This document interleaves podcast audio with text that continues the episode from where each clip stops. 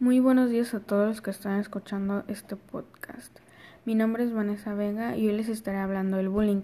Pero antes de adentrarnos en el tema, primero tenemos que saber qué es el bullying.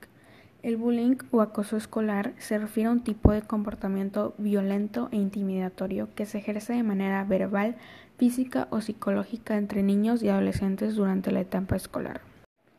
El bullying no es un compendio de mala suerte ni una casualidad ni algo circunstancial.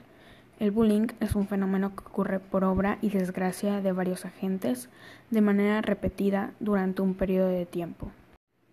Asimismo, lo que opinan tres expertos, los cuales son Antonio Valdivia, inspector del Cuerpo Nacional de Policía y experto en bullying, afirma que el control parental es esencial para detectar y prevenir el acoso.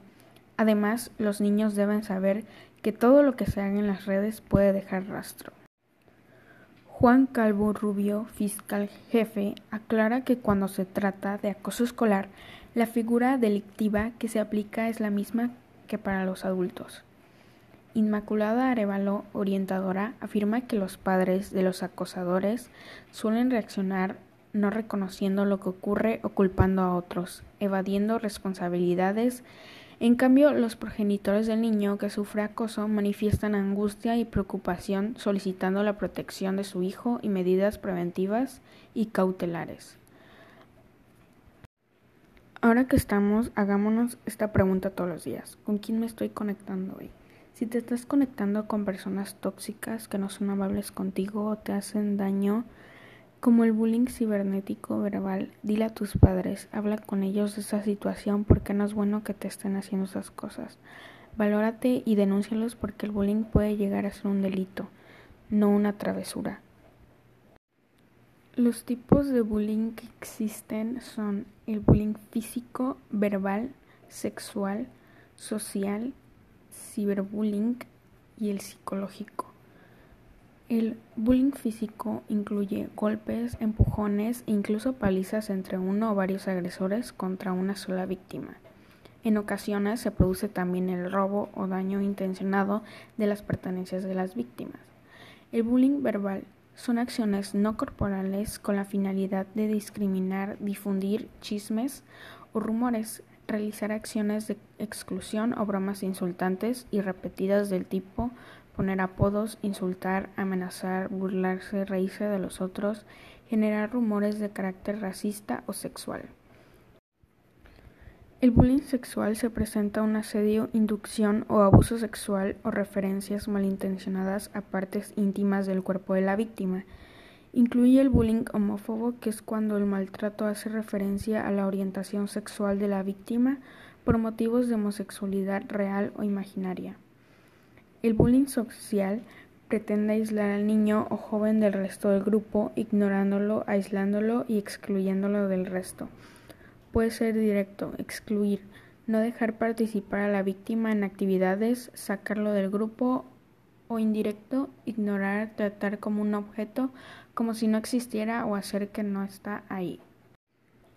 El ciberbullying es un tipo de acoso muy grave y preocupante por la gran visibilidad y alcance que se logra de los actos de humillación contra la víctima y del anonimato en que pueden permanecer los acosadores. Los canales son muy variados. Mensajes de texto en móviles, tablets y ordenadores, páginas web y blogs, juegos online, correos electrónicos, chats, encuestas online de mal gusto, redes sociales, suplantación de identidad para poner mensajes, etc.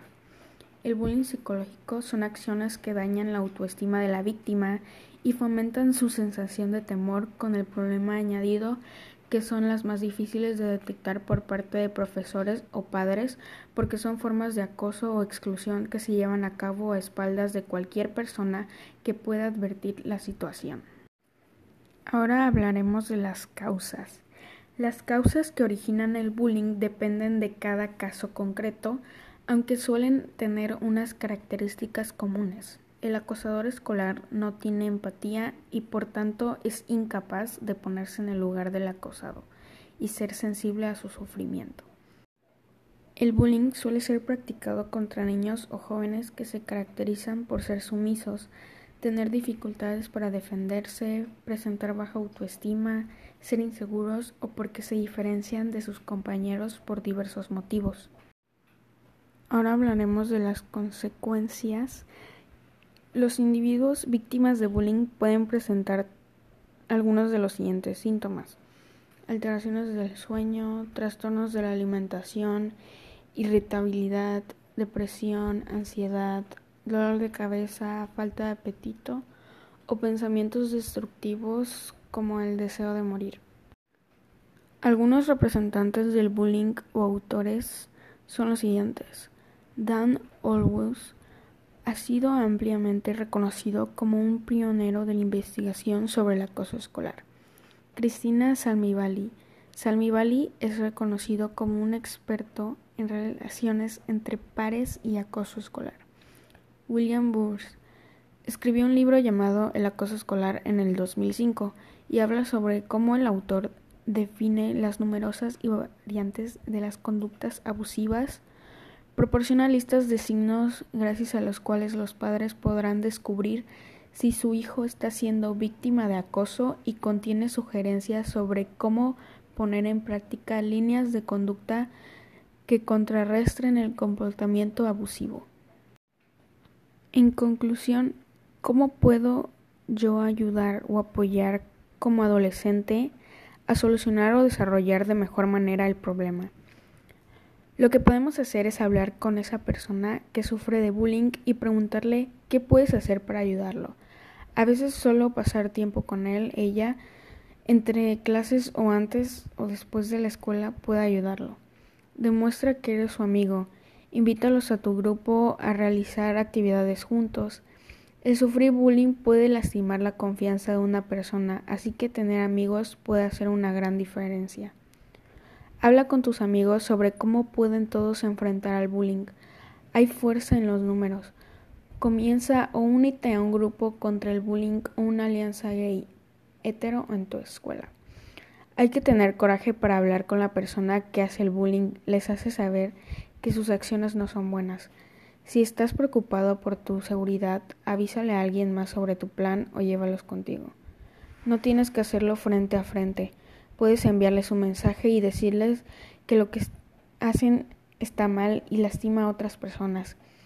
A veces algunas personas deben escuchar un hey, eso no está bien, para hacerlos pensar dos veces sobre sus palabras y acciones.